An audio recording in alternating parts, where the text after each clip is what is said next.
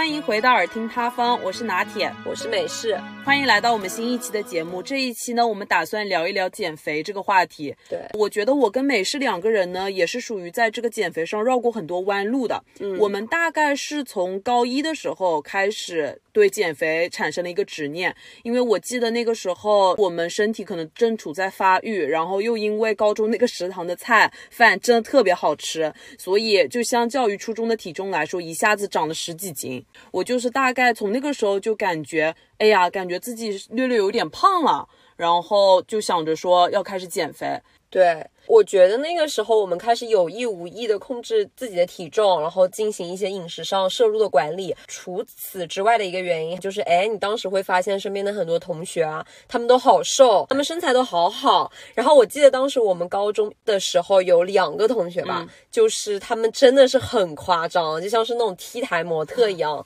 从。高一刚开始进去的那个军训的时候，军训对军训的时候，他们就是基本上一天下来，军训一天下来哦，最起码要换五套衣服，对，真的很夸张，对，就冥冥之中会给同龄人很多无形的压力啊，就不知道别的同学是不是这样，至少我们俩应该是这样子的，对，而且我记得那个时候夏天军训要穿那个校服，然后要穿那种短裤，你的腿瘦不瘦就一下就能看出来，对他们就是真的超级瘦，而且我之前有跟其中就是我刚刚聊到。的有一个朋友一起吃过饭，哎，很有意思的事情就是我观察到他的饮食真的超夸张。比如说我们一起去吃，比如说馄饨吧，对，是那种大肉馄饨，就是那个馄饨的个头很大，然后它那个一碗里面呢大概有十只左右。像我的饮食习惯，你就说我为什么胖吧，就是我基本上啊跟你聊着聊着，我可能哎一眨眼的功夫那一碗我就全炫完了，基本上是不会留东西的。但是我很有意思，就是我发现他吧，整个吃饭的。时候啊，就是跟你聊天，但他不怎么动筷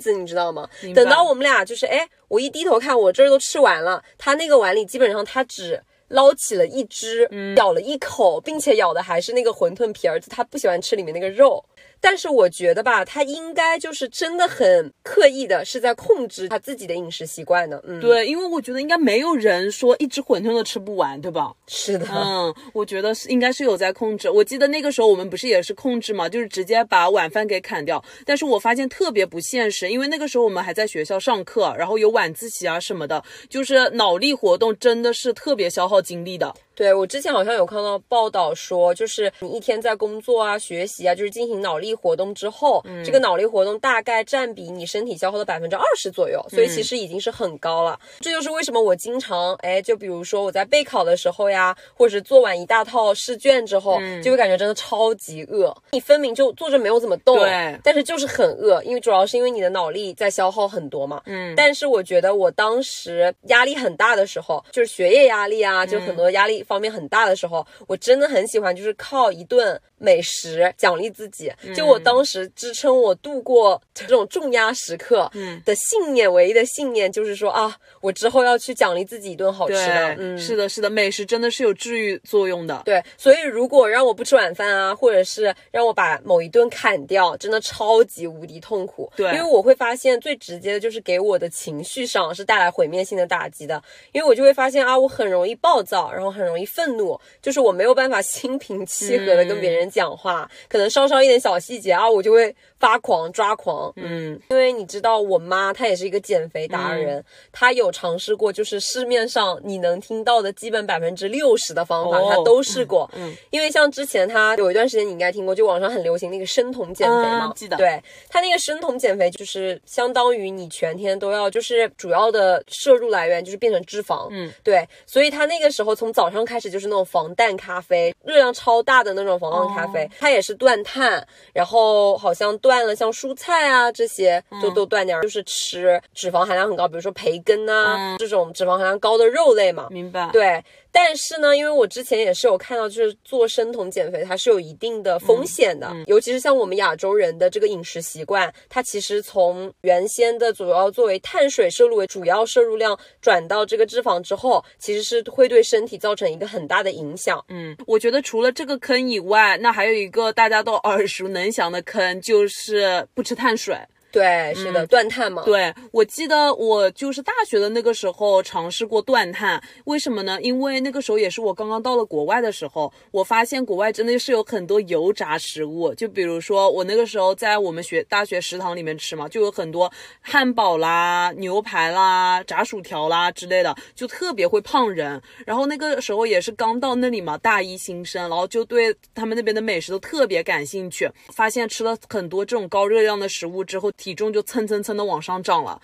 哎，所以那个时候为了说保持一下体重，回到刚出国时候的状态，就开始会把碳水给断掉。就是真的就是什么都不吃，对，什么碳水都不吃。我记得我那个时候就会到那个食堂的吧台沙拉吧台去拿那个沙拉，就吃一点那些菜之类的，然后就米饭啦、面条啦就都不吃，真的没有什么用。因为你会发现，当你不吃碳水的时候，你其实还会去吃一些别的东西，比如说你会吃更多的肉啊、小零食啊之类的。但是我发现吧，我这个人对减肥真的是有一些执念的。就继我大一那个时候尝试了这个断碳办法之后，我在口罩期间回国嘛，回国上网课的那个时候，我又再一次不死心尝试了这个断碳的办法。我记得那个时候就是属于更加极端了，因为我那个时候属于要晚上的时候上网课，所以导致我其实吃饭的时间也不规律。我爸妈吃饭的时候，我其实是在睡觉的，那么我就不想自己再去弄更多的吃的了。我那个时候晚。餐的时候只吃一些水煮的菜，那个时候的话瘦身效果真的很快哦，我大概是瘦了五到十斤的样子，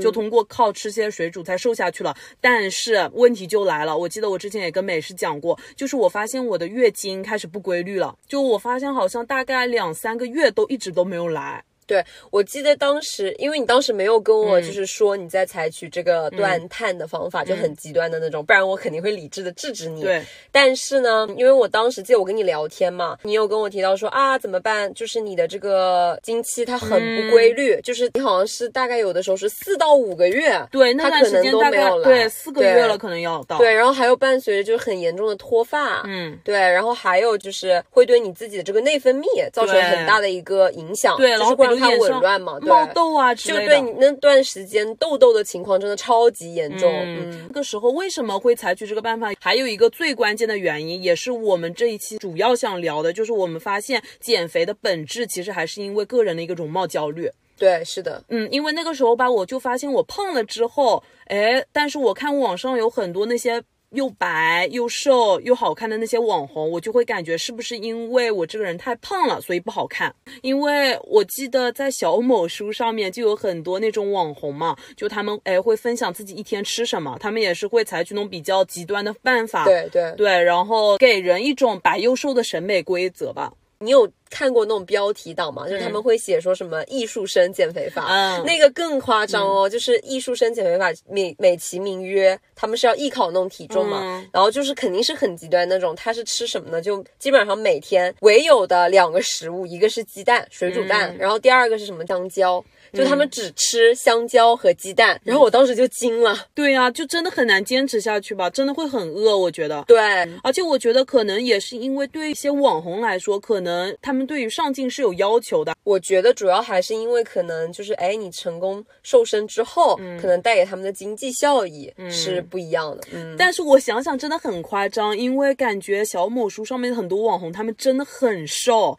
就他们的腿可能跟我们的胳膊一样，就真的这。真的是真实的吗？我就真的很好奇。很多时候，我是有看到过，就是超级瘦的人。因为我以前有一个同学，他大概体重常年在七十几斤左右，但他人是身高大概在幺六五左右，七十几斤哦，真的很瘦。对，真的很瘦。然后我们当时班里的同学就大家都说啊，好怕他就是稍微做一些什么体育活动啊什么的，他会就是不小心会骨折什么的。对，但是他肉眼上确实是有一种。种不太健康的那种状态，但其实他的饮食习惯上就是正常吃啊，就人家可能天生他就是这个体重的。他并没有做什么饮食上的控制，也没有刻意的减肥。然后最气人的就是他最大的愿望就是想增肥。对，那你说为什么我们这个体重就是减不下去呢？然后他们的话体重就能保持在那么低的状态啊？因为我当时好像有看到过一个概念，就是叫做体重定点。哦，体重定点这个概念呢，就是我可以跟大家浅分享一下啊，但是我也不是专家。然后我觉得这个体重。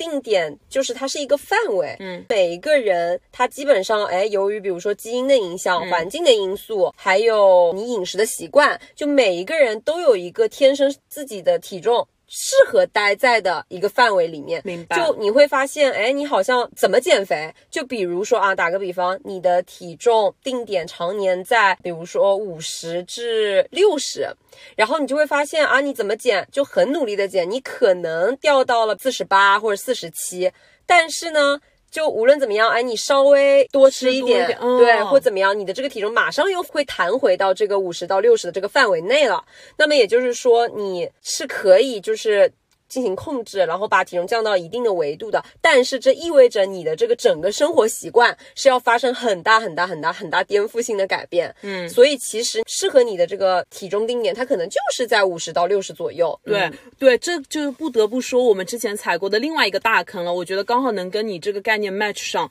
就是我跟美式其实之前高中的时候有偷偷的，就是在爸妈没有发现的情况下吃过减肥药。我记得我们之前吃的就是那种泰国的，然后红红绿。绿绿的那种减肥药，对，因为我记得我吧，就是我个人来说，我对于减肥还是蛮理智的，嗯，就是我很少会出现啊，我为了减肥减肥然后出现什么失控的情况，就是减肥的理念一直都是以健康不能出现任何副作用为前提的。但是高中那一次，呃，也确实是我所有减肥路上，纵观回首所有减肥路上最失智的一次，真的是，因为当时就是很迫切的想要瘦下来，是的，是的，为什么呢？因为我记得很有意思的是我。我们当时可能有喜欢的男生，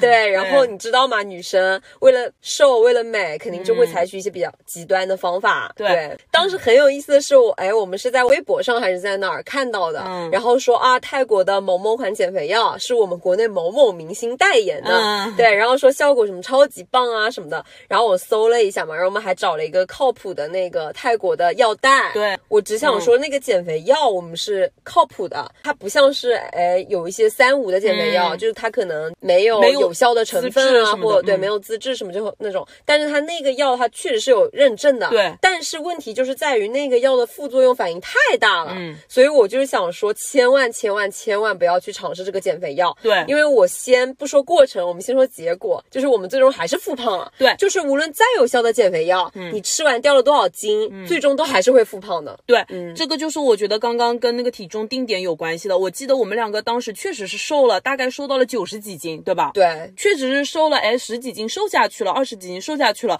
但是，哎，当我们恢复了自己正常的饮食之后，因为其实当时那个药算是抑制你的食欲了。对，它那个药是，就是我当时有查一下，就它的那个药有很多就是专业的成分，嗯，它不同的胶囊划分不同的颜色，它有一些颜色的胶囊，比如说啊，这个绿色的胶囊，它可能是用于抑制你的食欲的，对，再加上红色的胶囊，它可能是在晚上服用，那那个胶囊可能就是。促进你的一个新陈代谢，就是让你这个新陈代谢提高，然后就是相当于你晚上就算躺着不动睡觉，你燃脂的效率也会增加。但是就有一个很严重的问题，就是它那个药效太强了。我记得那个时候心跳突突突的，对，就很多副作用啊，我来。列举一下我当时经历过的副作用，就是第一点就是头晕，就晕的不行。你稍微走两步，你可能就是，比如说我们早上去打晨卡的时候，你稍微浅浅的走两步，你那个头就真的晕到不行，感觉人下一秒马上就要过去了。我记得我那个时候就是上楼的时候也是会头晕的，对，会头晕。然后第二点就是呕吐，对，就是不停的就会想呕吐，因为你想你食欲抑制住了，你这里又没有东西吃进去，同时你还要疯狂的在那里燃脂，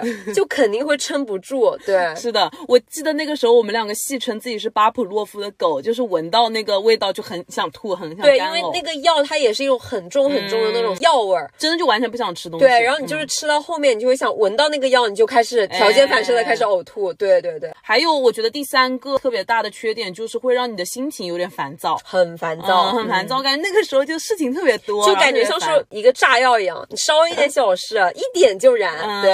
然后刚刚也说到，虽然我们成功瘦下去了，但是后面我们恢复了自己正常的一日三餐之后，马上就又胖回来了。对，因为这个道理肯定是这样子，就是你不可能一辈子吃那个药，对吧？因为它肯定是对身体有害的。那你就是只是为了一时的。目的，然后去走一条捷径。就比如说，我想吃这个药，你确实可能你运气好的话啊，你买的可能是不是什么三无的，它可能确实有效。但问题是你瘦下来之后，你肯定就要停药了，断药了。那你。本质上的这个生活习惯不改变，嗯，那你肯定是还会复胖的。是的，是的，除非我觉得你就像一些网红一样，一辈子都吃的那么少。那可能能维持住，但是我觉得还是不要了。对，但是我觉得还是回到那个点，就有可能有一些人，他们先天的体重定点就是跟大家不一样，他就是会更低。就可能有一些人，他先天体重定点就是在八十多斤或九十多斤。是的，我觉得其实可能这也跟我们国内的一个白幼瘦的审美有关系了。就我发现，当我回到国内来的时候，我会更 care 这个体重，然后更会去关注那些社交媒体上的网红之类的。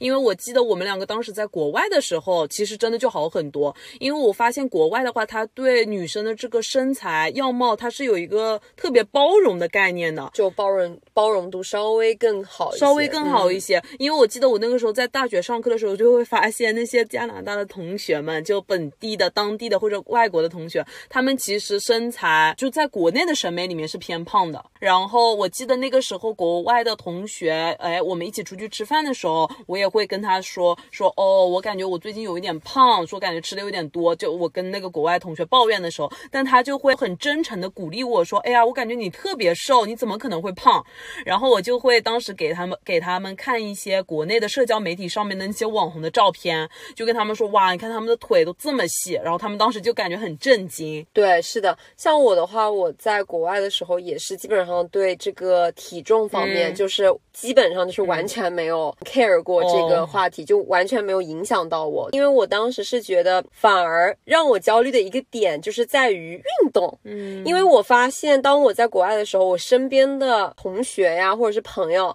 他们基本上就是真的会去健身房，就真的会是。去健身的频率很高，就打个比方，就我室友吧，他就是生活超级健康的那一类人，他真的会雷打不动的，大概每天六点钟起床出去晨跑，然后晚上回来之后，他可能还要再跳一跳操。但是我本身是那种不是很爱运动的人，对我们两个都不爱。运动，对，所以我其实也会焦虑说啊，他早上出去运动了，他真的好健康，我也想要像他那样子，但是我真的动不起来，就是我真的超级懒，嗯。嗯，但是我有的时候会被他带动起来，就是我不会去晨跑。跑，但是我晚上回来，他有的时候在跳那个跳操嘛，就比如说用那个 Switch，然后跳跳跳跳操什么的，我就会他。就会拉我跟他一起，对。对，因为我发现他们国外的人都特别喜欢户外运动，除了你刚刚说的这个在家啦，在健身房运动，他们还很喜欢出去滑雪啦、滑冰啦，然后 hiking 之类的，对，然后玩飞盘呐什么的，是的，是的，嗯，我觉得他们可能更追求的是健康，而不是说要特别的特别的瘦，极端的瘦这样子。我记得我除此之外，在国外还体会到一个很深的点，就很让我自己自信心很增强的一个点，就在于这个尺。码衣服的尺码，嗯，就我会发现到国外去买那个衣服的时候，基本上我穿一个 S，或者甚至我可以穿 XS，嗯，但是呢，我就发现国内最近的这些淘宝店，本来我是可以穿 M 的。我现在甚至都得穿 L 了，就我会发现这个国内的现在的衣服的尺码真的是越做越小。对，我觉得国外的尺码标准对我们买衣服确实是会更友好一些，对，更增强我们的自信心。我感觉，那我觉得另一个方面就是周围人其实对我们也是有很大的影响的。对，因为像我，我说我在国外就不是很 care 体重对我的影响，主要一部分原因就是因为我刚刚提到的室友，他的生活习惯是很积极的，再就是他的态度也是很。很积极的，怎么说呢？就是。我也有的时候刚开始过去的时候，我也会像你一样说，哇，网上的某某明星啊、网红他们好瘦啊，就是好羡慕，我也会想跟他们一样。但是我每次这么说的时候，我就会被我室友鼓励，因为他就会给你积极的正向的引导，他就会说不会啊，你现在也完全就是不胖，然后你现在应该去做的就是更加的让你自己的生活方式更健康起来，嗯，而不是说需要用怎么怎么样极端的方式去减肥。对我发现，可能他说一。次或者两次，你可能就是不会受到什么影响，但是他基本上每一次都会给你这样正向的鼓励，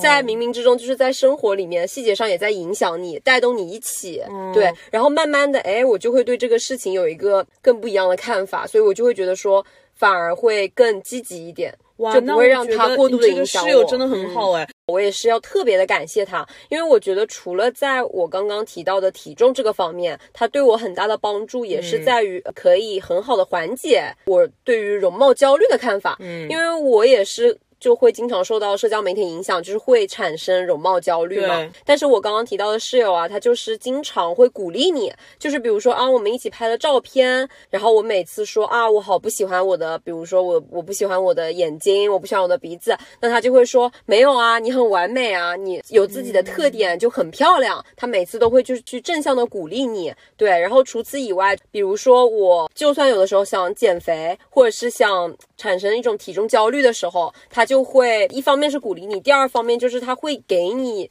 积极正向的引导，比如说他会说啊，那如果你要减肥的话，那你可以晚上跟我一起跳操，这样子可能可以。就是更健康的生活方式，然后去达成那个目的。然后除此以外，就是我们两个就有很相近的这个饮食习惯。就我们最享受的事情就是吃，所以我跟他在一起生活的时候，真的真的真的特别快乐。就比如说我们每一次考试考完，我们就会一起约定好，在某个周日或某个周六，我们一起出去探店。比如说我们去吃希腊菜，我们去吃法餐。对，然后大餐过后，如果我会产生这样子的焦虑，他就会用刚刚的方法引导我，就可以解决很多很多。就是情绪上的问题，嗯，那我觉得这样子真的很好，有一个能给你提供情绪价值的朋友在身边，嗯，我觉得如果有一些姐妹也跟我们一样有一些容貌焦虑的话，感觉就是有两个办法，一个就是找到一个像我们刚刚讲的这样子的饭搭子，能给你提供鼓励，然后跟你饮食习惯更相近的，就跟你吃的一样多的，大白话来讲，然后还有一个办法就是也是多跟周围的人去倾诉吧，就不要说自己蒙在鼓里，然后。一直就有很多的容貌焦虑。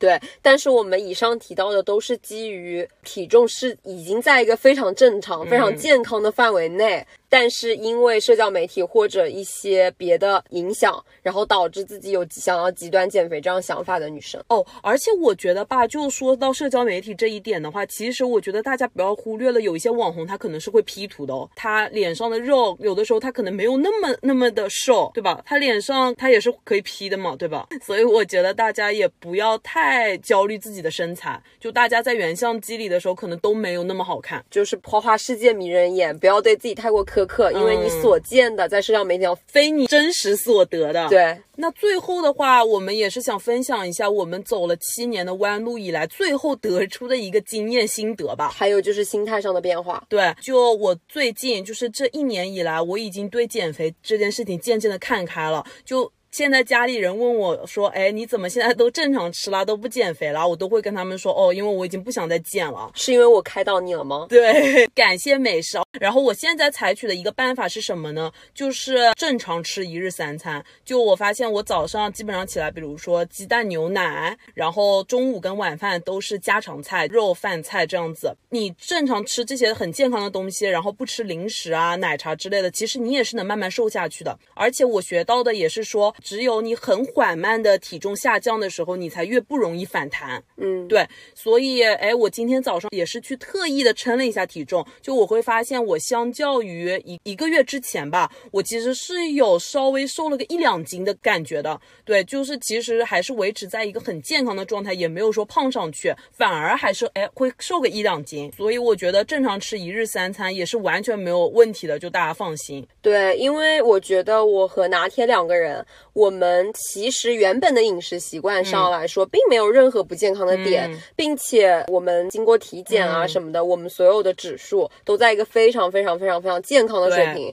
甚至我们以前的时候，有一段时间去体检的时候，当时那个医生还跟我们说，我们有一点偏瘦。是的，他让我们不要刻意的控制。嗯，对。所以其实我想说的就是一个正常的饮食习惯。其实是很重要的，对，因为我觉得我现在反而更在意的是我饮食上搭配的均不均衡，营养上全不全面。因为我比如说我早上的时候，哎，我以前有一个最大的习惯就是我不怎么喜欢吃早饭，哦，但是现在呢，我就是早上起来我可能会，嗯，比如说会吃像我们刚刚说的鸡蛋呀，而且我是那种不怎么喜欢吃水果的人，明白。但是我现在呢就开始往我的三餐饮食里面开始有加一些，比如说像蓝莓啊，像小番茄。呀，这样抗氧化的，然后可以给我补充到一定维生维生素的东西。嗯，这个吃的健康也不只是说对身体，然后对你的整个的心情也是会有很大的愉悦作用的。是的，我会发现，哎，现在整个人心情也会舒畅了，也不太会跟爸妈吵架。其次之外，就是我会发现，哎，你健康的吃了之后，你的整个月经也是会更规律的。是的，那最后给大家的最大的建议就是要像孩子一样吃饭。就你想一下，你小学的时候、幼儿园的时候、更小的时候，你是怎么吃饭的？就是你肯定是不会惧怕吃任何东西的。OK，你今天想吃薯片，那就去吃，不要压抑自己的欲望，因为我会发现身体其实是有一个逆反心理的。你越如果越压抑它的话，就会像有一些人可能会产生暴食的情况了。嗯，对。所以我觉得就想吃什么就去吃吧。祝大家都有一个。健康的身体和健康的生活态度，嗯，对，感谢大家收听耳听他方，我是拿铁，我是美式，我们下期见，拜拜。